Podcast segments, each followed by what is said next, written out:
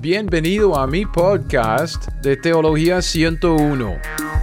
Yo soy Gregory Kidrowski y este es mi lugar en donde yo puedo hablar de lo que a mí me interesa. Y lo que me interesa es la Biblia. Primera de Juan 5:6 dice: Este es Jesucristo que vino mediante agua y sangre, no mediante agua y solo agua solamente, sino mediante agua y sangre, y el Espíritu es el que da testimonio, porque el Espíritu es la verdad. Gracias por regresar. Si usted está llevando este estudio conmigo, usted sabe que esta es la segunda parte de una enseñanza sobre el pasaje de Primera de Juan, capítulo 5, del versículo 6 hasta el versículo 12. Hemos dividido este pasaje en, tres partes. La primera parte vimos en el ah, podcast anterior, versículo 6, que habla de esto, de agua y sangre y el espíritu. Vimos que eso como que concuerda con 1 de Juan 5, ah, 8, nuestra, nuestro versículo de, de, ah, de correlación. Dice que los tres que, que dan testimonio en la tierra son el espíritu, el agua y la sangre. Esos tres concuerdan. Estamos llevando este estudio porque después de dar mi enseñanza sobre la cláusula joánica, que está disponible en YouTube por video, ah, yo voy a poner los vínculos ah, del estudio en la descripción de este podcast. Si usted quiere llevarlo, ahí estará. Um, alguien me hizo una pregunta de qué es esto del agua y de la sangre en 1 de Juan 5, 6 y 8. Entonces yo saqué un pequeño estudio sobre este asunto. Y este es, qué es el agua y la, y la sangre en 1 de Juan 5, 6 y 8 es realmente un estudio sobre la unión hipostática de Cristo Jesús, ¿ok? Es que nosotros nos hacemos la pregunta, ¿era Cristo Dios cuando Cristo nació en la tierra y, anduvo sobre la tierra durante sus 33 años y medio? ¿Era Dios? Y la respuesta es obviamente que sí, era el 100% Dios en la tierra, Emmanuel, Dios con nosotros. Pero también sale la pregunta, entonces, ¿era Cristo un hombre? Y la respuesta es la misma. Sí, era el 100% hombre. Entonces, cuando estamos hablando de esto, de una unión entre la naturaleza divina, Dios, y la naturaleza humana, el hombre, estamos hablando de lo que los teólogos Llaman la unión hipostática. Y esta unión hipostática se refiere a la unión del verbo de Dios, o sea, la deidad, el Hijo de Dios con el Hijo del hombre, la humanidad en un cuerpo, en una persona. Jesús, la unión hipostática, ok, para, para sacar una cita de, de ese hombre Schaeffer, eh, de, sus, ah, de sus libros de teología sistemática, él dice, la unión hipostática es una unión de naturalezas que en sí mismas son independientes y distintas. En Cristo como en ningún otro se unen dos naturalezas distintas y disímiles. Cristo es a la vez la revelación de Dios para los hombres y la manifestación de la humanidad ideal y perfecto. Entonces, es, ah, es como la Trinidad. Estamos viendo que en la Trinidad a veces como que es fácil de entender que, que Dios es un Dios, pero de tres personas. Hasta cierto punto podemos entenderlo y luego pues es un concepto que, que es más allá de nuestra capacidad de entender la unión hipostática pues es lo mismo. Entonces es muy fácil de ver, ok, Cristo era, eh, era Dios, Cristo era el hombre, pero el 100% Dios y el 100% hombre. Entonces un ser tiene el 200% de qué? Entonces es una unión única. Es que no vemos esta unión en ningún otro ser en, en toda la creación, en toda la eternidad. Cristo es único. Entonces, en el versículo 6, en nuestro primer podcast, la primera parte de este estudio, vimos el testimonio acerca del nacimiento de Jesucristo.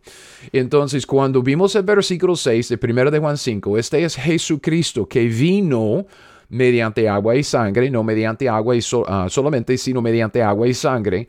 Y el Espíritu es el que da testimonio porque el Espíritu es la verdad. Vea, y juntando ese versículo obvio con, con el, versículo 8 que nos da un poco más de información, explicación, tres son los que dan testimonio en la tierra, el espíritu, el agua y la sangre, estos tres concuerdan.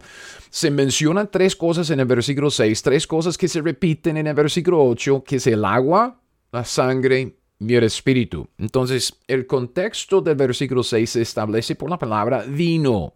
Okay, yo, yo hablé mucho sobre esto en el, o en el ah, podcast anterior. Vino, ok, de venir, se refiere a un punto específico en el pasado cuando Cristo vino a la tierra. Y es por eso que, que yo junto el versículo 8 con el versículo 6 porque en el versículo 8 dice, es Jesucristo que vino. Y en el versículo 8 dice que tres son los que dan testimonio en la tierra. Entonces, el vino a la tierra. Estas dos cosas como que nos ayudan a, establecer el contexto de lo que estamos viendo en este pasaje. Por esto, sabemos que el versículo 6 trata del nacimiento de Jesucristo, cuando Él vino mediante agua y sangre con el testimonio del Espíritu Santo. Es, es su nacimiento cuando vino a la tierra así. Y por el testimonio de estas tres cosas, vemos que Cristo vino, o sea, nació sin pecado. Su espíritu, su alma, su cuerpo, todos estaban sin y están todavía sin pecado. Cristo es, en su naturaleza humana, el hombre perfecto, ¿ok? Sin pecado, tal como era Adán en el huerto de Edén antes de pecar. Es por eso que Cristo se llama el postrer Adán en 1 Corintios 15, versículo 45. Entonces, ahora, el siguiente pasaje que, que vamos a analizar juntos en este estudio es el pasaje que consta de los versículos 7 y 8. Ya vimos el versículo 6, ok, comparando la escritura con la escritura, agarrando un poco del versículo 8, pero ahora vamos a, a, tomar el pasaje, versículo 7, versículo 8, el pasaje muy, muy importante en nuestro entendimiento de cómo es nuestro Dios y cómo es nuestro Salvador, Dios en la carne, Jesucristo. En estos dos versículos, en este pasaje, vemos el testimonio de la unión hipostática de Cristo. Entonces, versículo 7 dice, 1 de Juan 5, 7, para empezar primero con la naturaleza divina de Jesucristo, el que se llama el verbo. Dice, porque tres son los que dan testimonio en el cielo, el Padre, el Verbo y el Espíritu Santo, y estos tres son uno. Los tres que dan testimonio en el cielo, fíjese bien en esta frase de este versículo, en el cielo. Estos tres testifican de la deidad de Cristo. El Padre, el Verbo y el Espíritu Santo son uno. Son Dios, son Dios. Es, es una referencia a la Trinidad. Y otra vez, es eh, la, los críticos de la Biblia, la gente que quiere criticar la Biblia, la gente que quiere decir que tiene suficiente educación y preparación académica para corregir a Dios mismo. Ellos quieren quitar la última parte de este versículo. La parte que dice el Padre, el Verbo, el Espíritu Santo, esos tres son uno. Ellos dicen que esta frase forma parte de la cláusula joánica y quieren quitarla dejándonos con tres son los que dan testimonio en el cielo. Entonces yo digo, es, es, exactamente como las primeras palabras que vemos en la Biblia que salieron de la, boca de, de, la serpiente. ¿Con qué nos ha dicho Dios? Entonces poniendo en cuestión la palabra de Dios. Y yo digo, no, no tenemos que cuestionar la palabra de Dios, no debemos dudar lo que Dios nos ha dado. Es que tenemos las palabras en papel con tinta, exactamente como Dios quiere. Entonces, si no ha llevado este estudio de la cláusula juánica, por favor, que lo haga porque es que refuerza, es que es, es, es la base, el fundamento de, de todo lo que es la fe cristiana, ¿ok? La Biblia, la palabra de Dios. Y en este, en este versículo 7, primero de Juan 5, 7, vemos que tres son los que dan testimonio en el cielo. El Padre, el Verbo y el Espíritu Santo. Y es importante observar el título, o sea, el nombre que Juan usa para referirse a Jesucristo. Él usa el verbo, ¿ok? Eso es una frase, una palabra que es único, uh, es única con, con Juan en sus escritos, el verbo. El verbo es este título, el nombre de Jesús, que se refiere a su deidad, que Él era y es Dios eterno e infinito, que existía siempre, aún desde la eternidad pasado, antes de Génesis 1.1. Vemos este mismo título, este mismo nombre en Juan 1.1, al comienzo del Evangelio escrito por este mismo autor, Juan, el apóstol Juan. Dice, en el principio era el verbo, y el verbo era con Dios, y el verbo era Dios. Entonces, entonces el verbo es el título que se refiere a la divinidad, a la deidad de Cristo Jesús, de que Él era Dios. Antes de la primera venida de Jesús, o sea, antes de su nacimiento en la tierra que, vimos en, en 1 de Juan 5, 6, cuando Él vino por, mediante agua, sangre y el Espíritu, el Hijo de Dios existía. Él era Dios, Él era el verbo, la segunda persona de la Trinidad. Es por eso que en, Juan 1.1 vemos que el verbo, el verbo era con Dios porque era el Hijo con el Padre y el Espíritu. Eso es una referencia a la Trinidad.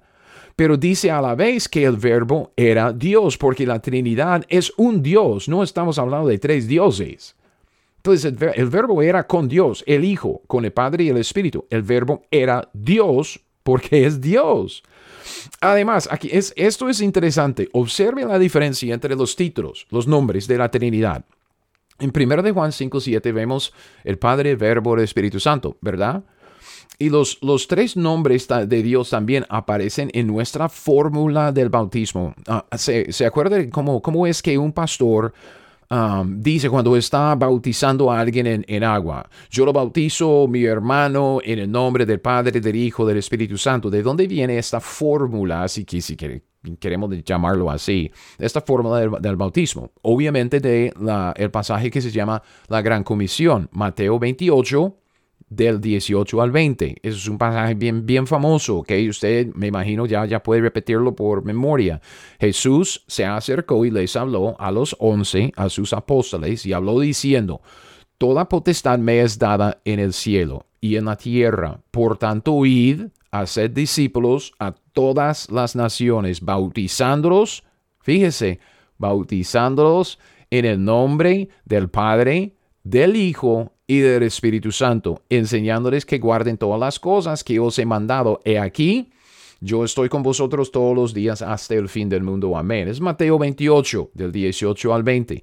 Entonces vemos la Trinidad del Padre, Hijo Espíritu Santo en Mateo 28, pero fíjese en el título que se usa, o sea, el nombre, título que se usa para referirse a, a Jesucristo. Bautizamos en el nombre del Padre, del Hijo y del Espíritu Santo. En Primera de Juan, cuando él está hablando acerca de Cristo Jesús en su divinidad en el cielo, él se refiere al Hijo como el Verbo. En Primera de Juan tenemos el Padre, el Verbo y el Espíritu Santo. Entonces en Mateo, el Padre, el Hijo y el Espíritu Santo. Primera de Juan, el Padre, el Verbo y el Espíritu Santo. Mateo usa este título, el Hijo, para referirse al Señor Jesucristo, pero Juan usa el título, el Verbo. Ok, le hago una pregunta. ¿Por qué? ¿Por qué lo hace? Disculpe, estoy tomando café. Es, es, un sábado, estoy ya aquí en mi oficina, en mi casa, no tengo que ir a trabajar. Um, es muy temprano, mi familia todavía está dormida. Es un bonito día afuera, um, no hace calor, bien fresquitico como una lechuga. Um, y estoy aquí estudiando la Biblia, hablando de la Biblia, tomando café. la vida es buena. Ok, disculpe. ¿Por qué? Porque es que tenemos esta diferencia. Mateo, um, que dice el Hijo, Juan, que dice el Verbo. Okay. Piense en esto. El libro de Mateo, el Evangelio de Mateo y luego los escritos de, Juan. Y la diferencia entre, entre los, los escritos y sus propósitos. Mateo escribió su Evangelio para presentar a Jesucristo como el Rey.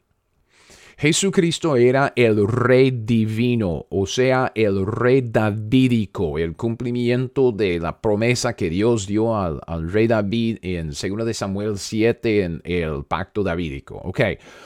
Por esto Mateo, en el primer capítulo de su evangelio, le da a Jesús el título Hijo y traza su linaje, el linaje del Hijo a David y luego a Abraham. O sea, Jesucristo en el Evangelio de Mateo es el hijo de Abraham y el hijo de David. Aún en el primer versículo dice, Mateo 1.1, libro de la genealogía de Jesucristo, hijo de David, hijo de Abraham. ¿Ok? Entonces, en, en el libro de Mateo, él empieza, pues en el versículo 1, ahí al, comienzo, diciendo que este Hijo Jesucristo que vemos es el Hijo de David, el Hijo de Abraham. Entonces, a través de todo su libro, a través de todo, todo su evangelio, vemos este enfoque. Este es el Hijo, este es el Hijo, el Hijo que cumple con las promesas de David, el Hijo que cumple con las promesas de Abraham, el Hijo, el Hijo, el Hijo.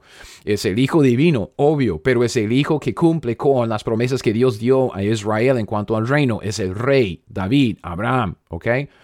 Este es el niño de la famosa profecía de Isaías 9:6. Okay, yo voy a estar refiriéndome mucho a, en este podcast, en este estudio, esta parte de, nuestro estudio sobre 1 de Juan 5.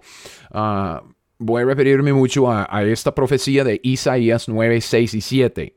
Okay, el, el pasaje dice, porque un niño nos es nacido, hijo nos es dado, y el principado sobre su hombro se llamará su nombre admirable, consejero, Dios fuerte, Padre eterno, príncipe de paz. Lo dilatado de su imperio y la paz no tendrán límite. Sobre el trono de David y sobre su reino, disponiéndolo y confirmándolo en juicio y en justicia desde ahora y para siempre. El cero de Jehová de los ejércitos hará esto. Este Jesús, Jesucristo en Mateo, es el niño quien nos es nacido. Que Isaías 9:6, porque un niño nos es nacido, quien reinará para siempre sobre el trono de David, el trono de David, su reino para siempre. ¿Ok? Este es el, el hijo, el niño que cumple con el pacto de Abraham, siendo el hijo de Abraham. Él cumple con el pacto de David, siendo el hijo de David. Es el hijo quien nació en la tierra del linaje de Abraham y el linaje de David, el que reinará sobre el reino del Padre, sobre toda la creación para siempre. Entonces el enfoque en el Evangelio según San Mateo es el nacimiento humano de Jesucristo y su humanidad como el cumplimiento de los pactos, las promesas y las profecías en el cumplimiento del gran programa del reino de Dios, lo que Él está haciendo a través de la historia bíblica. Entonces en Mateo vemos el Hijo en la fórmula del bautismo, el Padre, el Hijo y el Espíritu Santo, porque Mateo hace ese enfoque en el Hijo, el Hijo de Abraham, el Hijo de David, el Hijo que cumple, el Hijo que reina, el niño quien nos es nacido. Ahora, ¿por qué es que Juan usa el verbo en vez del Hijo? Porque Juan escribió, primero de Juan, eh, su evangelio, sus escritos, eh, Juan escribió para presentar a Jesucristo como Dios mismo en la carne. Esto es lo que vimos en Juan 1.1, el Evangelio de, Juan 1.1, el verbo era y es Dios mismo. Dice que en el principio era el verbo y el verbo era con Dios y el verbo era Dios. Juan traza el linaje de Cristo hasta la eternidad pasada antes de Génesis 1.1 porque su enfoque es la naturaleza divina de Jesucristo, no tanto su naturaleza humana como en Mateo. Entonces en los escritos de Juan, no vemos tanto el niño quien nos es nacido de esta ah, famosa profecía de Isaías 9. No, no, no, no, no. Lo que vemos es el, el hijo quien nos es dado. O sea, el enfoque de Juan no es tanto el nacimiento humano, sino el hecho divino, el evento divino cuando Dios dio a su hijo al mundo. Este hijo dado reinarás para siempre, igual que el niño nacido, porque son la misma persona, Jesucristo Dios hombre. Otra vez escucha la, profecía, Isaías 9, 6 y 7. Dice, primero, porque un niño nos es nacido, es que es el nacimiento humano ah, de Cristo Jesús, cuando Él nació en el linaje de David, el linaje de Abraham, cumplimiento de las promesas y las profecías y también los pactos. Porque un niño nos es nacido, su humanidad. Pero la siguiente frase dice, hijo nos es dado. Y el niño que nació, el hijo que es dado, es el mismo que reinará para siempre sobre el trono de David, sobre su reino, disponiéndolo, confirmándolo en juicio y justicia desde ahora para siempre. Entonces, aún en los títulos de Jesús, en Mateo y en Juan, vemos la unión hipostática de las dos naturalezas de Jesucristo era hombre, es que él nació de agua y sangre en la tierra, tal como se describe en Mateo, pero a la vez era Dios, el Hijo, el segundo de la Trinidad, o sea, el Verbo, tal como se describe por Juan. Entonces recuerde esto, La Biblia es la escritura y siendo la escritura, según 2 de Timoteo 3, del 15 al 17, la escritura es inspirada de Dios. Y siendo tal, ella contiene las palabras de Dios, las que Él inspiró, las que Él preservó, las que Él quiere que usted tenga. Proverbios 30, versículo 5 dice, Toda palabra de Dios es limpia. Hermano, cada una de ellas limpia. Usted puede confiar en las palabras de Dios, ¿ok? Usted puede confiar en la Biblia que tiene en sus manos. Es por eso que podemos decir con David en Salmo 119, 140, sumamente pura es tu palabra y la ama tu siervo. Entonces, regresando a 1 de Juan 5, 7, ¿ok? Fíjese en cómo es que las tres personas de la Trinidad forman un ser, ¿ok? Nosotros somos creyentes, nosotros somos cristianos, no vamos a cambiar la palabra de Dios, vamos a simplemente aceptar la palabra de Dios tal como Dios nos la dio. Dice, tres son los que dan testimonio en el cielo, el Padre, el Verbo y el Espíritu Santo. Y estos tres, dice la Biblia, son uno.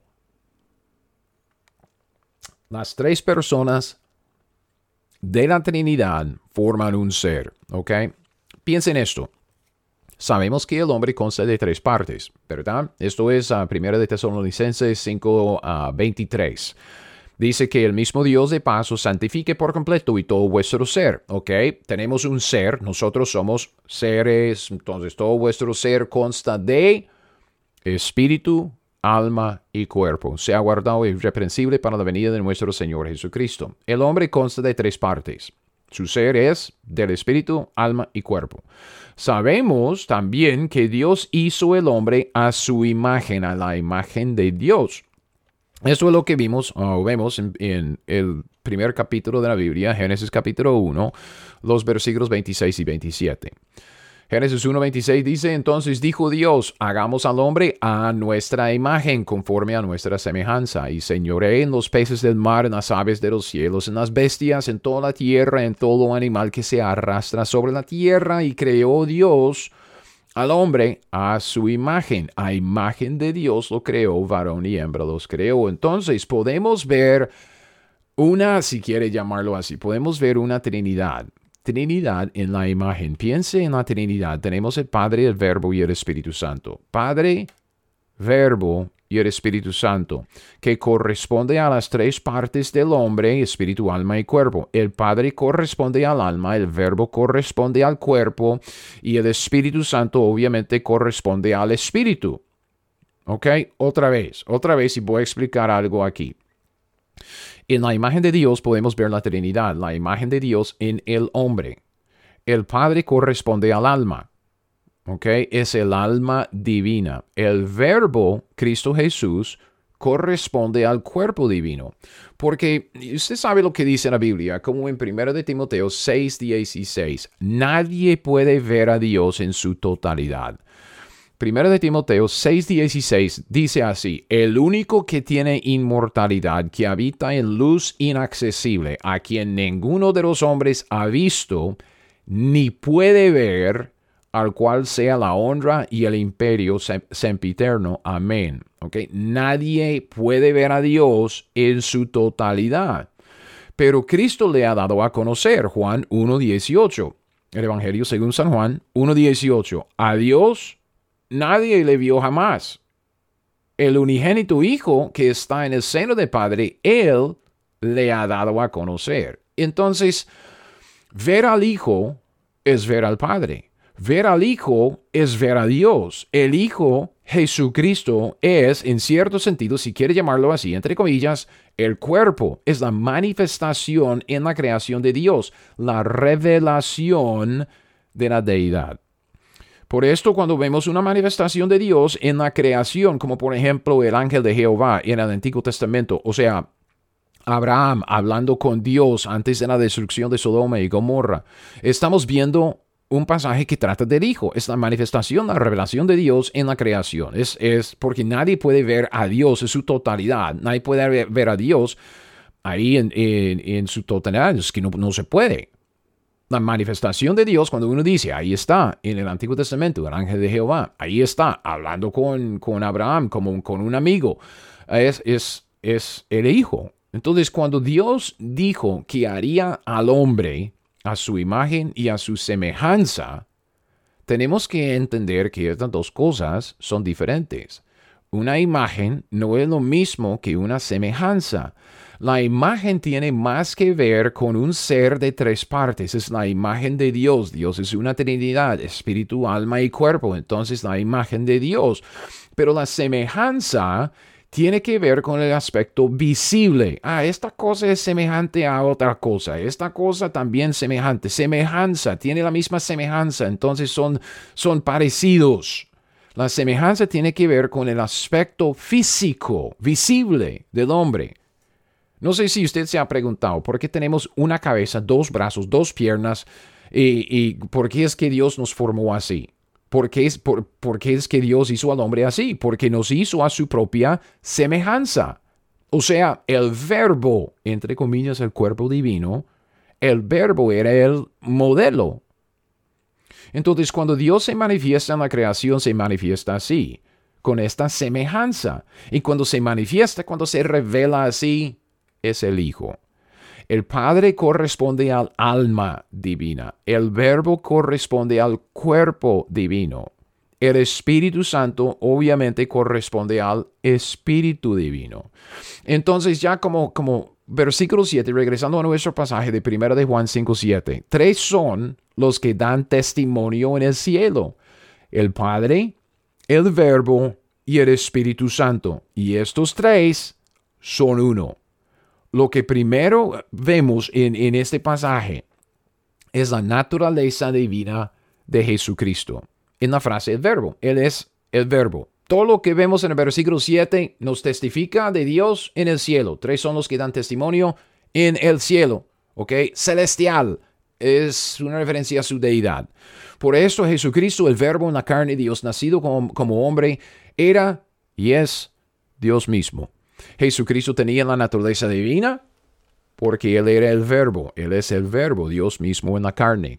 En el siguiente versículo, 1 de Juan 5.8, vemos la otra naturaleza de la unión hipostática en Cristo Jesús. Versículo 8 dice, y tres son los que dan testimonio en la tierra el espíritu, el agua, la sangre, estos tres concuerdan. Entonces vemos la naturaleza humana de Jesucristo aquí en ese versículo. Primero, versículo 7, un testimonio en el cielo. Versículo 8, un testimonio en la tierra. En el cielo celestial, la divinidad, en la tierra terrenal. Estamos hablando de, de la humanidad de Cristo. Esto es lo que vimos al comienzo de este estudio. Las tres cosas que dan testimonio en la tierra cuando Cristo vino a la tierra y nació físicamente. Son agua, sangre y el espíritu. Primero, aquí en versículo 8, tres son los que dan testimonio en la tierra. Lo primero que vemos es el espíritu. El espíritu nos testifica del espíritu humano de Cristo Jesús. Piensa en esto. Cuando Adán pecó, él murió espiritualmente. Es la promesa de Dios. En el día que usted comiera de este árbol, ah, ciertamente morirás. ¿Ok? Um, Adán pecó, murió espiritualmente. Su espíritu murió, no su cuerpo. Él vivió casi unos, no sé, no es, 900 años, ah, casi hasta mil años. Um, pero murió, murió espiritualmente. Su espíritu murió en el sentido de quedarse separado de Dios. Dios es la fuente de toda la vida, vida espiritual. Entonces, Estar muerto espiritualmente es estar separado de, Dios. Es por eso que tenemos que nacer de nuevo. Nacer de nuevo es una frase que se refiere a la regeneración. Regeneración, el evento de generar de nuevo el espíritu del hombre. ¿Ok? Y en esta, en esta, en este término, um, regeneración, hay tanto que podemos aprender.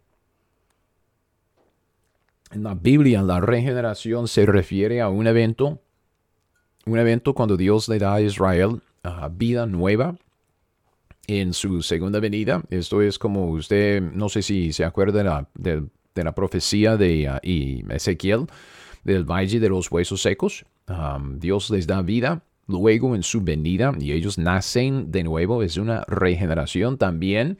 Ah, para nosotros, Pablo se refiere a esta regeneración ah, por medio de la, de la obra del Espíritu Santo en Tito 3.5, cuando él habla del lavamiento de la regeneración por la renovación del Espíritu Santo. Y, ah, y en la regeneración también Ah, yo voy a, voy a mencionar esto con más detalle cuando, cuando saque un estudio sobre la brecha entre Génesis 1.1 y 1.2. Muchos quieren decir que esta brecha no existe, que los que enseñan esta brecha son herejes y brutos, y yo sé. Pero lo que usted ve en Génesis capítulo 1, en los siete días, no son siete días de creación. Dios no crea casi nada durante los siete días de la entre comillas, creación, es una regeneración. La primera creación vemos, la vemos en el versículo 1. Algo pasa con esta creación y empezando en el versículo 2 vemos una creación um, bajo agua, dentro de oscuridad, es que es una creación destruida y Dios va regenerando, dando vida nueva a una creación muerta. Pablo dice en sus escritos que esta, este evento de la regeneración de la creación en Génesis 1.1 es un paralelo con nuestra regeneración en Cristo Jesús. Entonces, yo le desafío, leyendo su Biblia, fíjese, ok, preste atención a, a este asunto, tanto el término como el concepto de la regeneración. ¿Ok? Pero volviendo a, esto de que cuando vemos el Espíritu y el testimonio del Espíritu en la tierra, en 1 de Juan 5, 8, esto nos testifica del Espíritu humano de Cristo Jesús, ¿ok? Haciendo una comparación con Adán. Adán pecó, Adán murió espiritualmente en el momento de su, su, muerte espiritual. Su espíritu murió en el sentido de quedarse separado de Dios. Dios es la fuente de toda la vida y cuando se separa de Dios ya está muerto. Por eso tenemos que nacer de nuevo, ¿ok? Unirnos otra vez con la vida. Dios. Es una frase que se refiere a la regeneración. Pasaje clave, Juan 3 del 3 al 8 el Evangelio según San Juan, capítulo 3, del versículo 3 al versículo 8. Este es el famoso pasaje de la conversación de Cristo Jesús con Nicodemo. Respondió Jesús y le dijo a Nicodemo, de cierto, de cierto te digo, que el que no naciere de nuevo no puede ver el reino de Dios, porque el reino de Dios es un reino espiritual y tiene que nacer de nuevo. Nicodemo le dijo, ¿cómo puede un hombre nacer siendo viejo? ¿Puede acaso entrar por segunda vez en el vientre de su madre? Respondió Jesús, de cierto, de cierto te digo que el que no naciere de agua, es el nacimiento físico, y del espíritu, es la regeneración, no puede entrar en el reino de Dios. Lo que es nacido de la carne, o sea, del agua, ok, el agua empacado, la fuente se rompe, carne es y lo que es nacido del Espíritu, Espíritu es. No te maravilles que te dije, os es necesario nacer de nuevo. El viento sopla de donde quiere y oye su sonido, más, si, más ni sabes de dónde viene ni a dónde va Ah, así es todo aquel que es nacido del Espíritu. Es Juan 3, del 3 al 8. Es una referencia. Cristo va, uh, luego regaña a Nicodemo. Dice que es un maestro, un rabino ahí en, Israel y no sabe estas cosas. ¿Por qué? Porque es que se refiere a la famosa profecía del Valle de los Huesos Secos. Um, si no estoy mal, es Ezequiel 37. Léalo, uh, márquelo ahí en su Biblia, es fascinante. Y con el 37 y 38, el, el, capítulo anterior, antes de, del Valle de, de, los Huesos Secos, también menciona esto de que Dios va a dar a Israel su espíritu para que ellos tengan vida nueva. Es una regeneración. Y como dije, Pablo también se refiere a este evento en nuestros Ah, en, nuestro espíritu, en nuestras vidas, en Tito, ah, capítulo 3, versículo 5, que dice que Dios nuestro Salvador nos salvó, no por obras de justicia que nosotros hubiéramos hecho, sino por su misericordia por el lavamiento de la regeneración y por la renovación del Espíritu Santo. Entonces, cuando nosotros nacemos de nuevo por la regeneración, por el Espíritu Santo, es el mismo Espíritu Santo que viene para morar en nuestros espíritus y Él nos da vida, vida nueva, vida espiritual. Un espíritu humano que es vivo, es, por lo tanto, un espíritu sin ninguna separación del espíritu de Dios.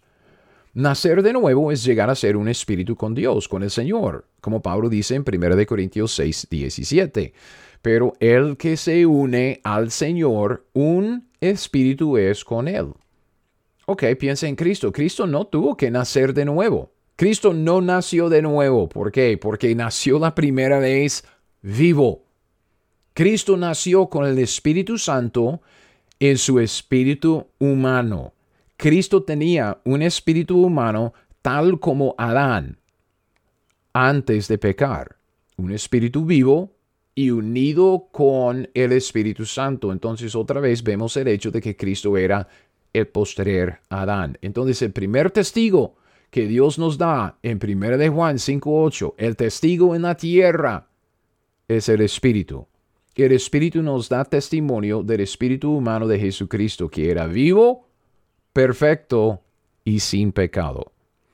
Segundo, el agua, ¿ok? Primero de Juan 5.8 dice, y tres son los que dan testimonio en la tierra, el Espíritu, ¿ok? Listo, el agua, ¿ok? ¿Qué es el agua? El agua, como vimos, el agua nos testifica del cuerpo humano de Cristo Jesús, el cuerpo que nació sin pecado del agua de María. Se rompe la fuente, el agua se le sale, y luego el bebé nace y grita y es, es todo un caso. ¿Ok? Recuerden la referencia.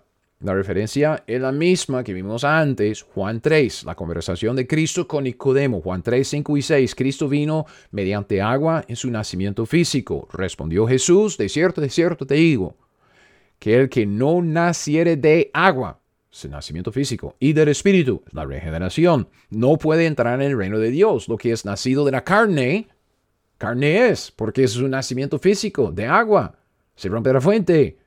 Y lo que es nacido del Espíritu, Espíritu es, que es la regeneración, el, el, el nuevo nacimiento. Jesucristo nació de la Virgen María. Jesucristo nació sin pecado. El cuerpo humano, nacido de la carne, carne es el cuerpo humano de Cristo, tal como su espíritu humano era sin pecado. ¿Ok? Cuerpo, espíritu, sin pecado. Y la tercera cosa que vemos en 1 de Juan 5.8, tres son los que dan testimonio en la tierra, el espíritu, el agua y la sangre. Ok, la sangre nos testifica del alma humana de Cristo. Cristo no recibió su sangre de Adán, o sea, no recibió su sangre por medio de un padre humano, recibió su sangre de Dios mismo. Y por esto la Biblia dice que tenía su propia sangre, una sangre única, una sangre sin pecado. Eso es Hechos 20.28. Cristo no tenía la naturaleza pecaminosa, o sea, su alma era sin pecado. Okay, la, vida de la carne en la sangre está. La carne, tanto, digamos, el cuerpo, ok, sabemos eh, científicamente, pero también hablando espiritualmente, la carne en donde mora el viejo hombre. Cristo no tenía esa naturaleza pecaminosa, no tenía pecado en su alma. Entonces, estos tres concuerdan, dice 1 de Juan 5.8 tres son los que dan testimonio en la tierra, el espíritu, el agua y la sangre. Y estos tres, dice, concuerdan, concuerdan, o sea, forman una correspondencia, una concordancia, un conjunto. Y en esto, pues, como como vemos la deidad en el versículo 7, con el Padre, el Hijo y el Espíritu Santo, los tres son uno, vemos la humanidad de Cristo, su naturaleza humana, en este versículo 8. Entonces, versículo 7 nos muestra que Cristo es Dios, el 100% de, de uh, Dios. Versículo 8 nos muestra que Cristo es hombre, el 100% hombre. Y nos referimos a esta unión de las dos naturalezas en un ser como la unión hipostática. La unión hipostática de Cristo Jesús. Como dijo Schaeffer, Cristo es a la vez la revelación de Dios para los hombres, divinidad, y la manifestación de la humanidad ideal y perfecto. Era hombre. Entonces, en los dos versículos juntos vemos esta unión hipostática de Cristo. Tres son los que dan testimonio en el cielo y tres son los que dan testimonio en la tierra, el Padre, el Verbo y el Espíritu. Luego el Espíritu, el agua y la sangre. Y estos tres concuerdan. Es la unión hipostática que es una, como, como, como dije, es una unión de naturalezas que en sí mismas son independientes y distintas. En Cristo, como en ningún otro, se unen dos naturalezas distintas y disímiles. En esos dos versículos de 1 de Juan 5, 7 y 8, como mencioné antes, vemos la verdad famosa de esta profecía de Isaías 9. Ok, a veces como que leemos la Biblia, leemos esta profecía, especialmente durante la época de la Navidad, y ah, no prestamos atención a lo que dice la Biblia. Dice Isaías 9, 6 y 7, porque un niño nos es nacido, nació como hombre, un hijo nos es dado, y el principado sobre su hombro se llamará su nombre admirable, consejero, Dios fuerte, Padre eterno, príncipe de paz. Lo dilatado de su imperio y la paz no tendrán límite sobre el trono de David y sobre su reino, disponiéndolo y confirmándolo en juicio y en justicia desde ahora y para siempre. El cero de Jehová de los ejércitos será esto. Es por eso que, vea, digo, es como no, no tan marginal. Digo que, que eh, muchos quieren decir que el tema de la Biblia es Jesucristo. No, no, el tema de la Biblia no es Jesucristo. ¿Cómo es que un tema puede ser una persona? Cristo Jesús es, es el protagonista. Cristo Jesús es la persona principal. Cristo Jesús, claro que sí, es la persona clave de la, de, la escritura. Pero el tema digamos, este tema que, que nos presenta como una crisis, como un problema y se resuelve al final, de todo el tema de la Biblia es el reino. ¿Qué es lo que Dios está haciendo a través de la Biblia? Es el reino. Si no entendemos el tema de la Biblia, el tema que une toda la escritura, todos los 66 libros a través de los 2000 años, escritos por 45 diferentes ah, autores humanos. Es, hay un tema, una cosa que Dios está haciendo a través de toda la historia bíblica. Si no entendemos el tema de la Biblia, no vamos a llegar a entender nuestra parte en lo que Dios está haciendo. Vamos a decir, ah, toda la Biblia trata de mí. Ah, toda Biblia trata de mi reconciliación con Dios. Dios es amor, Dios me ama y todo tiene que ver conmigo, conmigo, conmigo, conmigo. No, usted es un idólatra si usted piensa así. La Biblia tiene mucho más que ver.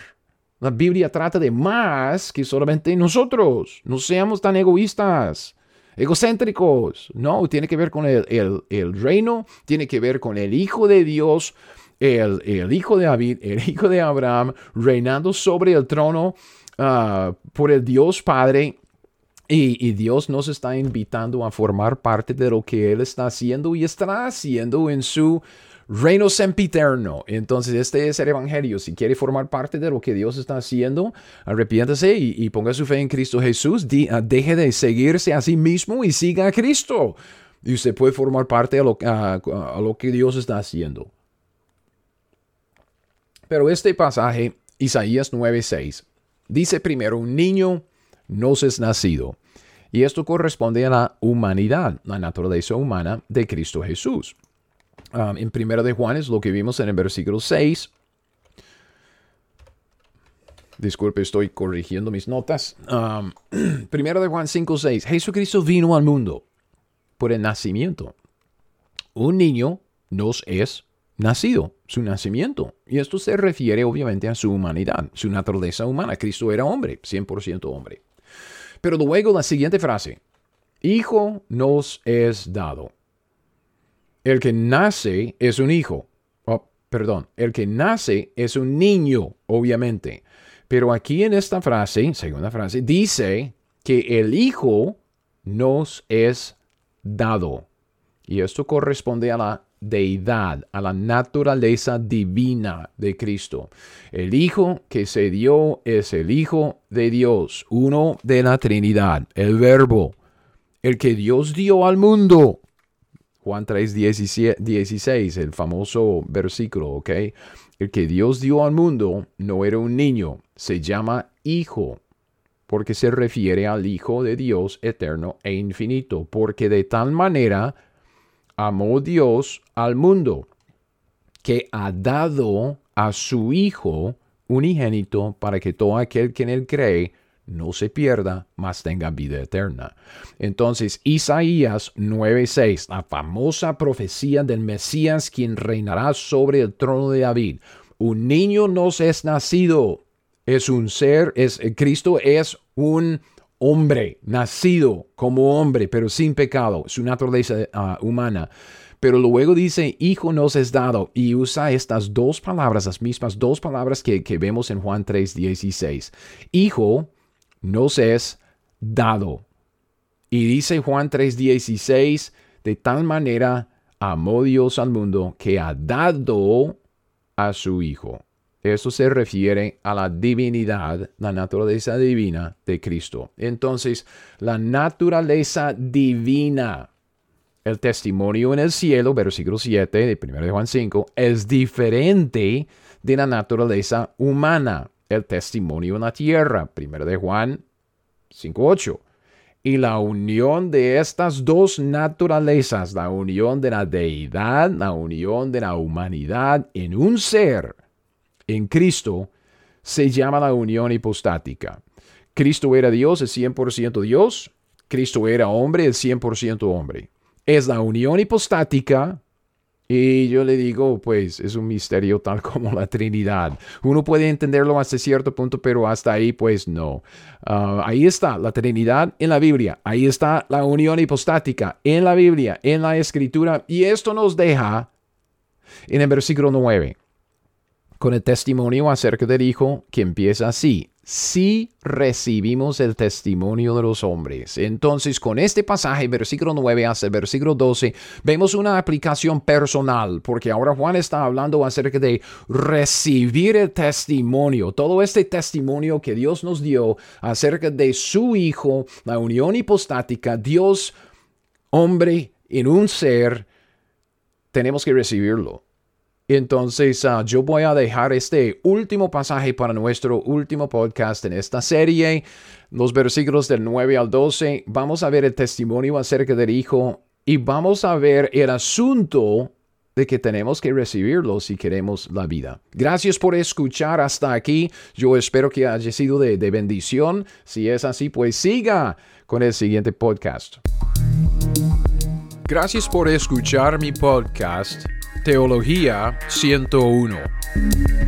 Ahora, si usted quiere las notas de este estudio o de cualquier otro estudio que he sacado, todos mis estudios están disponibles en mi sitio web teología101.net. Es teología101.net. Y con esto lo dejo. Hasta el próximo. Siga fiel, aprenda la Biblia y haga lo que ella le dice. Música